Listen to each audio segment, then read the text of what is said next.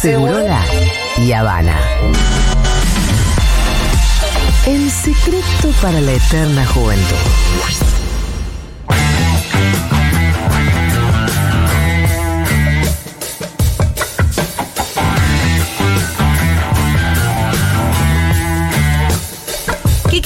Tal, señor? ¿Cómo va? ¿Cómo andan? Hola, anda?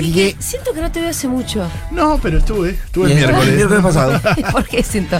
No, bueno. Habrá sido una semana larga Es para más, mí. más, más veloz la cosa, sí. Sí. ¿Cómo andan ustedes? ¿Bien? Bien, Quique, acá estamos. ¿Cuántas similitudes con lo que se habló ahora con el ambientalismo, ¿no? Las contradicciones, bueno, estábamos hablando de Sí. algunas cosas. Bueno, No, que no, lo que decía Claro. afuera del aire estábamos hablando un poco de cuando la militancia no siempre se condice del todo con lo que uno siente sobre sí mismo. Claro, claro, claro, claro, Y que uno está lleno de contradicciones también. sí, ¿no? o sea, vos podés remilitar por la Claro. diversidad de cuerpos y seguir odiando el tuyo. Claro, sí. total, total. Y el ambientalismo también. Decir, bueno, eh, pero viajar está bueno. Sí, y lo- y los pañales no y voy a gastar- dar. Claro, exactamente. Así que ahí hay similitudes. Justo en una semana que vengo a traer eso yo. Vengo a traer un nuevo informe del IPCC. Sí. ¿Qué es el Lo leí. IPCC? Lapidario. Lapidario. Ya fue. Sí, Ya fue todo, terrible. Quique. Terrible, no sé para qué hacemos el programa. No, no, no, no es para tanto. No, pero tiene algunas puntitas, ¿eh? Eh, recordemos un poco qué es. El, es el panel intergubernamental sobre cambio climático de la ONU. Es una especie de Dream Team de los mejores científicos del planeta. Incluso hay bastantes argentinos y argentinas eh, que forman parte de un grupo de debate y además de investigación que hacen informes periódicamente. Informes que cada vez son más duros, ¿no? Un informe. Bueno, este informe acaba de ser publicado el lunes, hace dos días. Sí, informe sobre el cambio climático. Sobre el cambio Pe- climático. ¿Periódicos que es uno anual o No, no es estrictamente uno anual, pero generalmente hacen, por ejemplo, antes de las COP, o sea, algo Claro. importante, o se van comprometiendo y van resolviendo algunos temas. En este caso, tocaron un tema nada Ah, más, no tocaron todo ah, en forma abierta, sino el tema de la mitigación. Sí. El cambio climático se enfrenta de dos maneras, o tiene dos grandes acciones a nivel mundial para enfrentarlo, incluso la ley de cambio climático que hicimos acá en, la, en Argentina, con Pino, etcétera, tiene ese- ese do- esas dos bifurcaciones, o esa bifurcación, perdón, eh, que es la adaptación, por un lado, es decir, vos tenés que adaptarte al cambio climático, el cambio climático es una, una realidad, tenés que adaptar tu infraestructura, tenés que adaptar tu, eh, tu sistema de salud, Claro. tenés que adaptar tu economía, todo al cambio climático. Es decir, el cambio climático vino para llegar, se va a haber enfermedades tropicales, va a haber más pandemias de otro tipo, tenés que empezar, y, pero también necesitas cable más grueso, cables que resistan más el calor, eh, eh, infraestructura que resistan las inundaciones, la- vos tenés que pensar ya en sistema de desagüe de las ciudades más gordo, porque va a haber más eventos climáticos extremos. Eso es la, la adaptación, que es algo muy importante, sobre todo para el sur global, eh, que muchas veces tiene, eh, o- no muchas veces, sino que tiene la infraestructura mucho más eh, débil y eh, Sí, frágil. Sí. Y por el otro lado, que es esto, es la mitigación. La mitigación es qué tenemos que hacer para no seguir generando gases de efecto invernadero. O sea, entonces se divide adaptación y mitigación. ¿Qué tenemos que hacer como sociedad mundial, ¿no? El norte, el sur, etcétera, para no seguir agregando gases de efecto invernadero? Entonces, es, una es, por ejemplo, cambiar los combustibles fósiles, obviamente, por energías alternativas, verdes, como la solar, la, eólica, etcétera, porque la quema de combustibles fósiles genera gases de, de efecto invernadero. Bueno, este, el- en este caso, empiezo bien, de, bien, bien básico, se trató solo de mitigación. ¿Y qué nos dijo? Una alerta enorme, a los gritos, como decís vos, eh, Julia, diciendo, no tenemos más tiempo. El- el el límite para poder cambiar todo esto es ya, ya. Hay que empezar ya a Ya. bajar los eh, las emisiones, ¿no? Las emisiones muy fuertemente, está- es muy bueno el artículo, es muy grande. Ahora, aquí que sí, lo mismo que decíamos sí. el otro día, ahora seguís con el artículo. Sí, Esta sensación, el otro día lo decía García Lirera en el último. ¿Viste todas las clases, Pitu? No, me falta la última. Ah, en la última, él decía cómo con la cuestión de la guerra, claro, cambió todo. digamos, cuando tendrías Sí. que tener a todas las naciones del mundo sentadas en una mesa diciendo, bueno, a ver cómo coordinamos, porque además él es muy insistente en que desde América Latina, la verdad es que si, si en el primer mundo no se ponen de acuerdo, nosotros no podemos hacer mucho. Eh, como que no nos pidan la responsabilidad a nosotros. Y él decía, como ahora incluso como mm, los países europeos y los líderes europeos que estaban hablando de la transición energética, de las energías verdes, qué sé yo, de pronto como locos, como ya no reciben gas de Rusia, a ver a quién le pueden comprar gas y ahora le van a empezar a comprar gas a Estados Unidos, que para extraer gas tiene que hacer fracking. Esto es un Exacto. desastre y nunca más nadie volvió a pensar en los eh, gases de efecto invernadero. Hace que retrase todo. Todo retrasa. Coincido totalmente con eso. La guerra en- en, eh, generó una situación de sálvese quien pueda, y sobre todo en el norte global, que ahora vamos a ver. El propio informe habla de las responsabilidades del norte global. Eh, y un salve peor. Alemania está pensando en volver al carbón. El carbón es mucho peor que el gas. El gas que decís, como, como bien dijiste recién, el gas que, le va- que Estados Unidos ahora vio una oportunidad de exportar Claro. su gas increíble.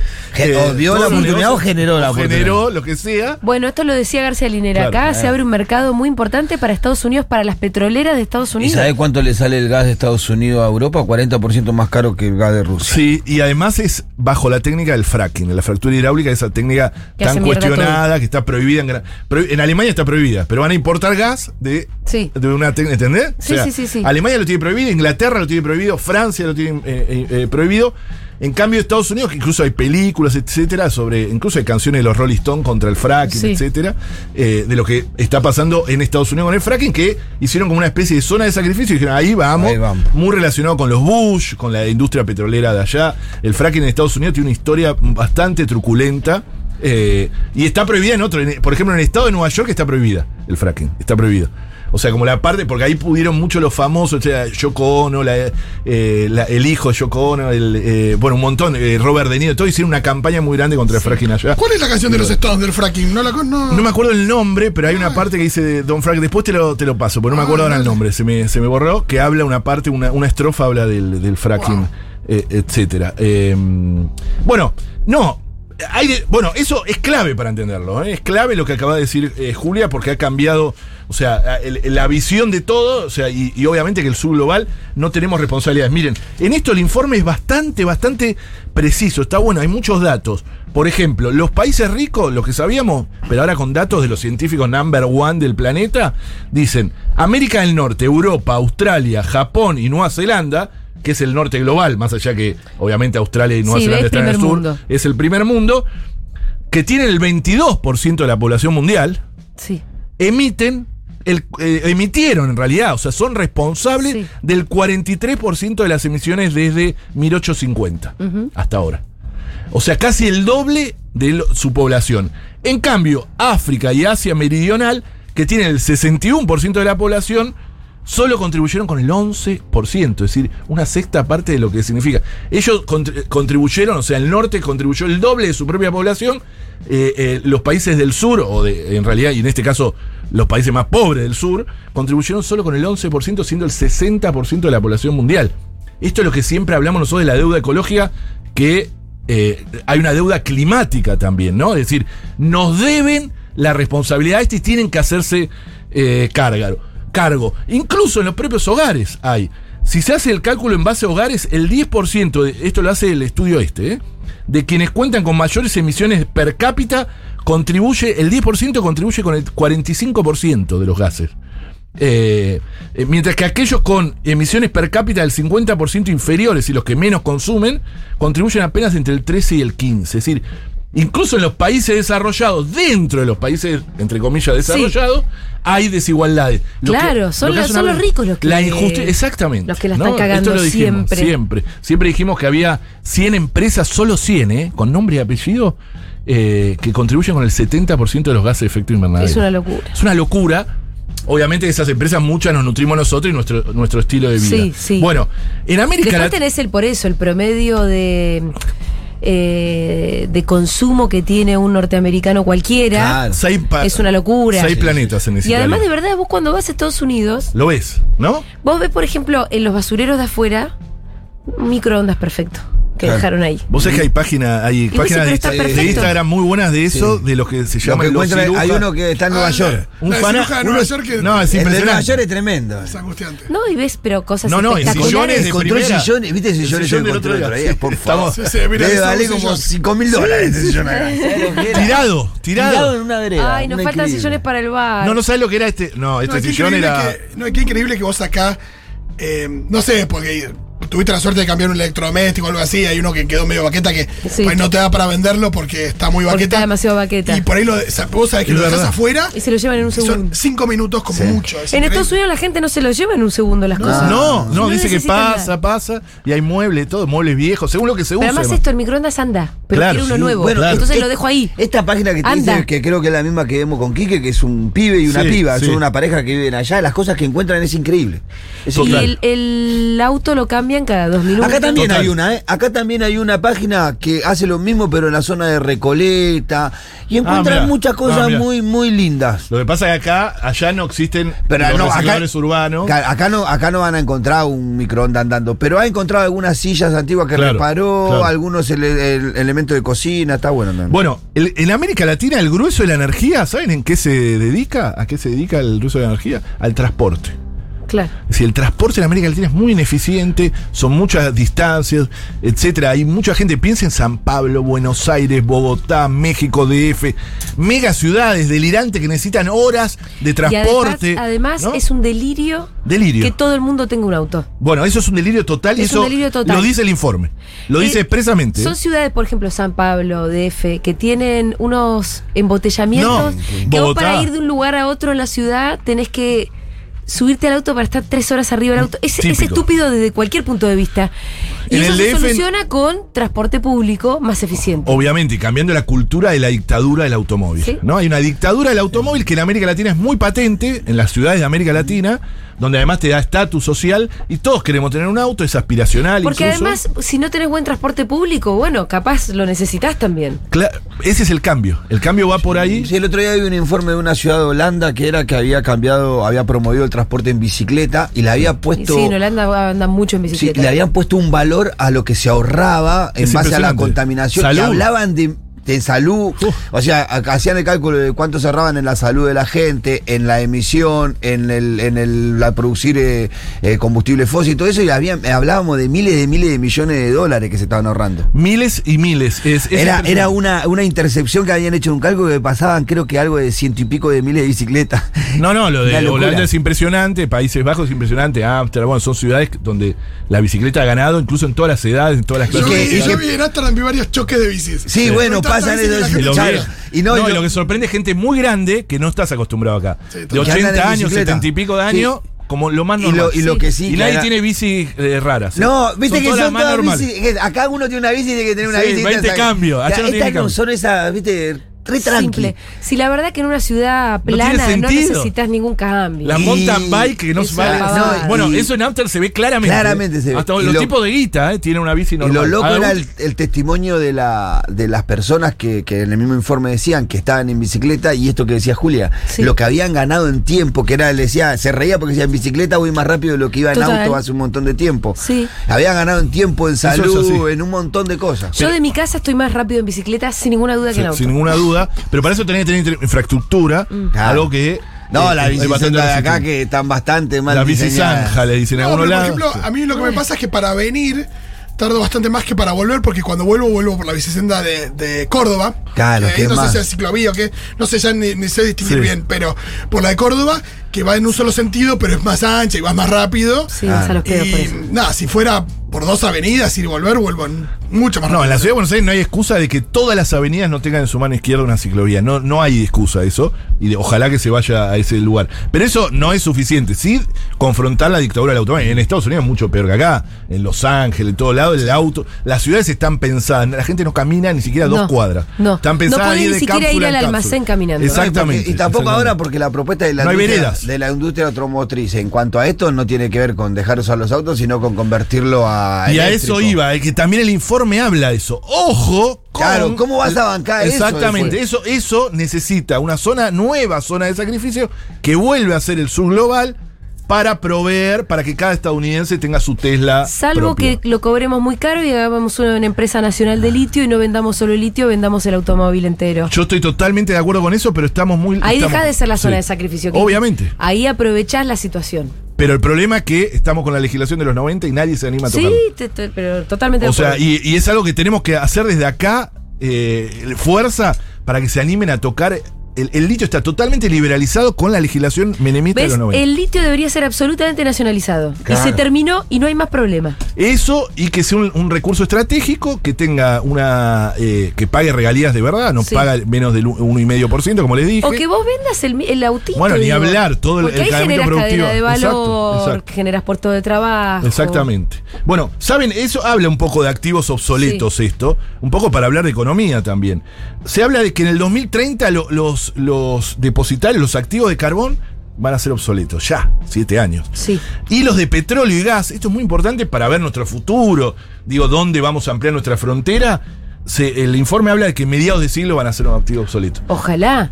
Por eso, dicen. por eso la industria automotriz habla de, de- del- del 2050. Sí, todos hablan de 2050 como, fecha. La transición También eso hace que muchos digan, bueno, tenemos vaca muerta, saquemos ahora rápido. Sí, sí. Saquemos todo. Saquemos rápido porque va a ser un activo obs- obsoleto que tiene algo de cierto. Lo que sí hay es. eh, hay que repensar el mundo y eso también lo dice el informe, el tema de los subsidios a los combustibles fósiles. En el mundo, yo había dado este dato acá y también en Permitido Pisar el Pasto, que era. eh, ¿Saben cuánto, cuánto hay de subsidios a combustibles fósiles en el mundo? El monto es. No me sale, no lo sé escribir. Sí. No lo sé escribir. Porque es 6 billones de dólares. O sea, millones de millones. Sí, miles de millones, creo. Miles de miles no, de cuando millones. se habla de billones de dólares, No, es porque de- de Argentina, millones. claro, no hay que traducir porque está mal, ¿viste? Es, es más que Lo seis que para no es nosotros un mil billón es un millón de millón, Exactamente. para ellos son un billón es mil millones. Para que sea más fácil, 11 millones de dólares por minuto. Esto es un informe del FMI, ¿eh? no es un informe mío de los de, de estados. Greenpeace, de los estados en todo el mundo. 11 millones de dólares por minuto. O sea, yo estoy acá hace 10 minutos, se- Sí, ya se sí. subsidiaron 110 to- en alguna parte del planeta. Digo, para que se den una idea, por minuto por año. O sea, todos los minutos. Tú, 11 millones, 11 millones. En Argentina, por ejemplo, un dato que tengo del 2018, no tengo el dato más nuevo, el- el- los subsidios equivalían, no, no tengo el monto, pero equivalían a 5 millones de asignaciones universales. Para que se den una idea, y para los quiénes son los planeros. Sí, ¿viste? ¿No? Sí. Que siempre. La culpa sí. nuestra después. Claro, los planeros, los planeros, el, el debate que está ahora. Bueno, no hay nadie más que las grandes corporaciones petroleras que son grandes petroplaneros o como queramos llamarlo. Ah. o el salario. Me te- gusta la, sí. los petroplaneros. Me petroplaneros. gustó. me Petroplanero, no sé qué, porque viven de subsidios, viven eh, de subsidios. Después tengo algunos, algunos, eh, algunos datos más. El tema de la transición. Ahora, perdóname, Sí, ¿no? sí. Porque son los estados los que ponen, ponen, ponen, ponen. Ponen, ponen. Los que se hacen ponen millonarios son unos pocos tipos, unas empresas. Y nunca se derrama eso. No. No, hay, hay muy poco derrame, es una. Por eso, bueno, la crítica que tenemos nosotros, no solo ambiental, sino también de modelo, ¿no? Sí. Eso siempre lo decimos. Y que tiene que ver con un modelo que está así. Está así, es una gran. La historia mueve el mundo, ustedes lo saben, las guerras, etcétera. La- la- la- incluso la guerra actual está muy relacionada con esto. Eh, no solo la guerra actual, eh, Irak, Afganistán, toda relacionada con el petróleo y con las grandes petroleras estando atrás. Miren la película Vice, bueno, vos, Sí. Sí. eh, que cuenta la historia del. De Dick. Cheney. De Dick Cheney, que era. Él llevó el fracking a Estados Unidos. Un día, si quieren, contamos la historia esa, pero el detrás de escena de esa película, que en realidad lo cuenta bastante. Como el fracking lo lleva Dick Cheney a Estados Unidos y lo lleva a sus empresas. Y como él hace la revolución del fracking a través del Estado. Claro. Es una cosa de loco, de miles de millones de dólares y cómo lo llevó eh, al resto del mundo y también cómo genera eh, invasiones, ¿no? En distintas partes. La cuestión también habla de la transición energética mucho tiempo, cómo va a ser, y ahí también es otro desafío que tenemos, que seguramente, si no lo habló, lo podría haber hablado tranquilamente García Linera, que tiene que ver lo que hablamos recién, no ser la zona de sacrificio para la transición energética del norte, que es el gran desafío de ahora, Sí. porque además transición energética está en disputa, Julia. Está absolutamente en disputa y todo es transición energética, todo, todo es transición energética. Eh, incluso las peores cosas se la pone dentro de la transición energética. Y, y hay que disputar. Está en disputa qué es, cómo va a ser, quién lo va a... li- Y- qué, qué- qué. Claro, ¿Qué- qué- entonces, qué- qué- eh, qué- no, qué- vamos a qué- hacer qué- minería de cobre, en- en- eh, no importa, vamos a tener que destruir un glaciar. Y bueno, pero es por la transición energética Sí. para poder eh, construir más autos. O el litio en el norte argentino para, ya lo dijimos recién, para los un automóvil eléctrico que lo va a manejar una sola persona en el norte. O sea, para eso quizás tenemos que hacerlo. Pero por eso, y además porque el, el capitalismo es piola. O sea, es más vivo que todos nosotros juntos. Es el que sobrevive a cualquier, a, a cualquier cosa. Son como las cucarachas, ¿no? Que dice que sobreviven Eh. a cualquier cosa. Y encontró en la transición energética un nuevo lugar de acumulación de riqueza. Un nuevo lugar de acumulación por disposición o como queramos llamar. Un nuevo lugar de acumulación es esta transición energética que nosotros llamamos corporativo, se está llamando corporativo. Una que la manejan ellos y ellos te dicen cómo va a ser todo y cuál es nuestro papel. Incluso con un discurso muy lindo y agradable. Y es bastante tentadora. Eh, y la vio como una oportunidad para seguir acumulando riqueza, ¿no? Ahí seguimos. Entonces ahí nos metemos, ahí se están metiendo. Y otra basada en la justicia, una, una más que nosotros hablamos, que es la atención justa, que es basada en la justicia socioambiental, que coloca la energía en el campo de los derechos y le trata de sacar lo máximo posible, posible, ¿no? Del mercado, eh, sin dejar nadie atrás, justa, etcétera. Que es mucho más difícil, una, una energía descentralizada, repensar energía para quién y para qué. Bueno, esta parte que es eh, mucho más difícil. Bueno, todo esto en base a este informe de eh, Naciones. Unidas, del IPCC, que nos dice que al 2030 aún, miren esto, esta es la parte que vos decías antes, Julia, eh, la infraestructura existente de combustibles fósiles, la que existe, aún si no sacamos un eh, barril de petróleo más, eh, podría agotar el presupuesto de carbono, es decir, lo que nos pusimos para no llegar a, a- a aumentar la temperatura 1,5%, 1,5, pero 1,5 eh, grado, que es lo que se comprometió en el Acuerdo de París. Es decir, ¿Cómo, que- cómo, cómo? Claro, quemando. La verdad Perdón, que fui eh. muy confuso, no, fui muy confuso yo. No, perdón. Estuviste bien en repreguntar porque no se le entendió un solete. Yo sé lo que estaba hablando porque lo sé, pero. Pero es verdad que yo le iba diciendo y digo, estoy diciendo algo que no lo entiende nadie. Si quemamos los. eh, Ahora en este momento hay barriles de petróleo expuestos en el planeta. Que ya hay- sacamos de- Ya lo sacamos, de- ya de está. Lo, lo que tenemos. Es decir, no es que tenemos que ir a offshore de Mar del Plata o los debates que tenemos. Nosotros, Argentina. No, no, el mundo, El mundo. el El mundo. mundo. el mundo. Solo consumiendo eso ya agotamos. Porque yo te lo que nos comprometimos de no. Porque quemar. yo te quiero agregar un dato, que eh, Biden dijo que está autorizado a poner en el mercado un millón de barriles por día durante Bueno, tanto tiempo, claro. que eran barriles que tenía de la reserva Claro, de petróleo de Estados Unidos, reserva, que no pensaban en utilizar y que lo van a utilizar para que no se despegue el, el- el precio del- de la nafta, ¿no? Del combustible. Sí. Que va en línea de lo que vos decís. O sea, mientras el mundo dice, che, vamos a cuidarnos, ¿no? Ellos no le importa nada, sacan un millón de petróleo, de barriles de petróleo por día siendo acreedores Obvio. de la contaminación. Si- siendo deudores. de deudores, acreedores nosotros somos somos, siendo deudores de la contaminación mundial y exigiéndonos a nosotros cosas que eso es un quilombo. Qué raro es, lo que es un quilombo es pensarnos como acreedores de algo. Claro. Sí, es se acreedores Yo estoy obsesionado con eso. ¿eh? Sí, obsesionado, sí, sí, sí, es re ustedes lo saben, con el tema de empezar, cuando nos sentemos en la mesa, señor, acá está la, la Claro. cuenta, como nos hacen la cuenta ellos. Claro, sí. Sí, sí, sí. Y sí. empezar a decir, ustedes nos deben a nosotros, somos acreedores ambientales, acreedores climáticos, tenemos eh, acreencias por todos lados. Porque aparte La creencia del saqueo de la colonia, o sea, la, compensación de la, de la contaminación siguen siendo eh, eh, las, los grandes, las grandes selvas eh, de Latinoamérica. Totalmente. El- la Amazonía, O sea, todo si, no- zona si- de sacrificio. si Brasil para- decidiera no cuidar la Amazonia, la Amazonía, como decimos, Sí. es la Amazona.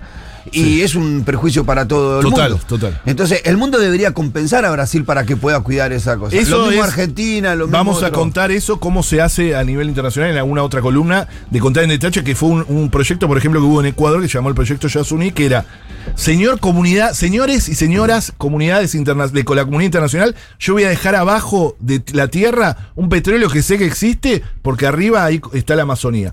Pero compénsenme internacionalmente. Claro. Les spoileo que terminó mal porque nadie les quiso compensar. eh, Claro. eh, eh. Pero bueno, eso, es abrir, eso fue abriendo brecha. Yo creo que es un momento donde Argentina puede liderar, insisto con eso, Argentina, con Boric ahora en Chile, con Petro, ojalá en Colombia, pueden liderar un movimiento de empezar a reclamar seriamente la deuda ecológica y climática. Muchas gracias, Kike Viale. Nos vemos.